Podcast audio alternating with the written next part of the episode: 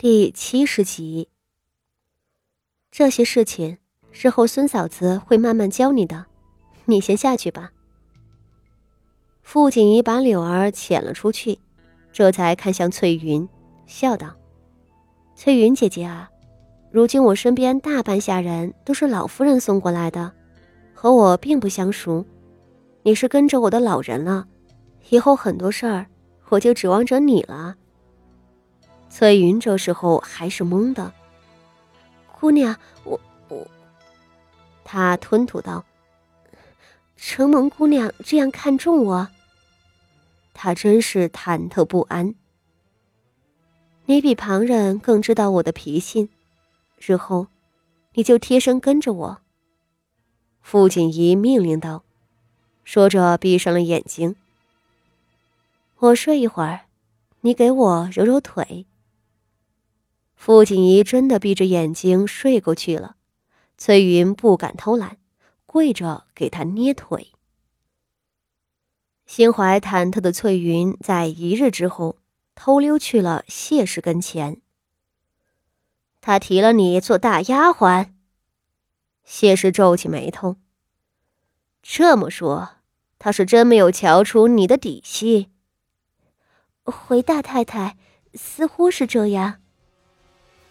崔云这会儿是真想告诉谢氏，她这两年在八姑娘的跟前伺候的并不尽心，还时常奚落训斥八姑娘。八姑娘怎么可能觉得她是个好的？八姑娘这个举动很反常，怕是目的不简单啊。可是这话她不敢说出来，谢氏让她留在八姑娘的身边。那可是叮嘱了他，不论心里怎么想，面上是一定要对八姑娘好，不能怠慢，这才能更多的获得八姑娘的信任。他真后悔没有听谢氏的话。也罢，你没有被他赶出来就是好事。谢氏也懒得纠缠，挥手道：“你回去吧，日后你少来我这儿，别让他发现了。”谢氏身边的丫鬟过来，请她下去。翠云被带下去了，心里却更是不安了。八姑娘的举动令她惊愕，大太太的态度更加的模棱两可。她心事重重的回了芝兰堂，见四周的丫鬟们忙忙碌碌，而两个新从景和院分来的二等丫鬟一见她回来。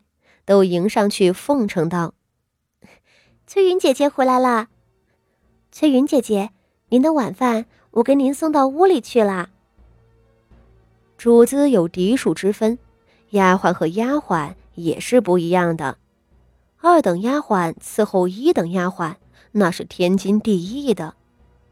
翠云看着两个丫鬟脸上的笑，心里一时松了。是呀，她担心什么？或许八姑娘是真的不计较呢。八姑娘不知道她是大太太身边的人，平日里她怠慢八姑娘，八姑娘却认为大家都是住在冷僻的北院，是同甘共苦的情分。八姑娘呀，就是心软。想到这儿，翠云的脸上露出了笑，还有些窃喜，自己真的是交了好运。日后就要过着大丫鬟的好日子了。翠云这边兀自欢喜，却不知她背后的主子谢氏，这会儿刚做出一个血淋淋的决定。我在八丫头这条阴沟里翻了船，倒是学会了一点那就是永远都不要轻敌。谢氏冷笑一声，抬手吩咐身边的心腹道。蛋菊，你将我紫檀木柜子中第三层里的那包松子糖找出来，送给你的翠云妹妹，就说是我赏她的。记住，你要看着她吃下去。蛋菊听得一惊，道：“大太太，您您这是要……”翠云不中用了。谢氏冷道：“只是他也给我办了那么多事儿，我放心不下。只有死人才不会说话。如果说先前谢氏还不敢肯定翠云是否暴露，现在他却能够确定了。傅锦仪提了翠云做一等丫鬟，哼，若他猜的不错，傅锦仪这样做。”就是要做出一副不知道翠云底细的模样，引着自己和翠云两人继续动手脚，然后在有准备的情况下，将自己派翠云监视他的真相给揭发。这是想将翠云这把刀子握在自己的手中，刀尖对准他谢婉琴。哼，倒是个沉得住气的丫头啊！只是这点手段蒙蔽翠云可以，想蒙蔽他还差得很远。反间计而已，这还是你母亲我年轻的时候玩剩下的呢。你说什么？母亲身边的大丫鬟淡菊过来给翠云送东西。端坐在内室里用晚膳的傅锦仪神色讶异的看着。站在自己面前的大丫鬟谷雨，谷雨连忙点头道：“是的，姑娘，就在刚刚，是奴婢亲眼看见的。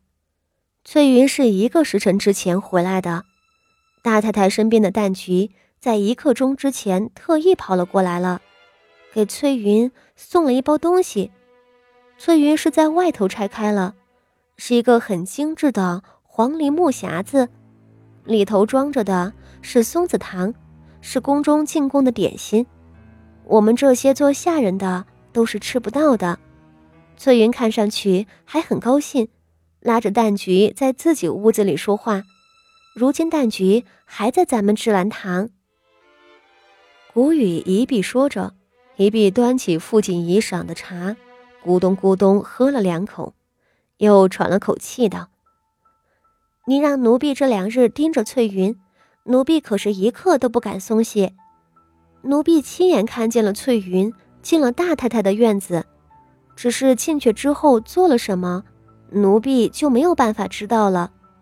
片刻之后，翠云就出来了，奴婢一直跟着，这才看见了之后的事情。这两日，谷雨可是没有闲着。自从昨日傅锦仪提了翠云做大丫鬟，他就立即招来新的丫鬟谷雨，命他盯紧翠云。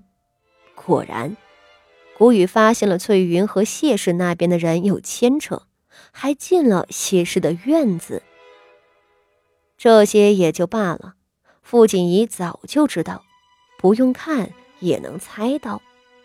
只是，谢氏身边的大丫鬟。突然给翠云送东西，这个动作他就不得不留意。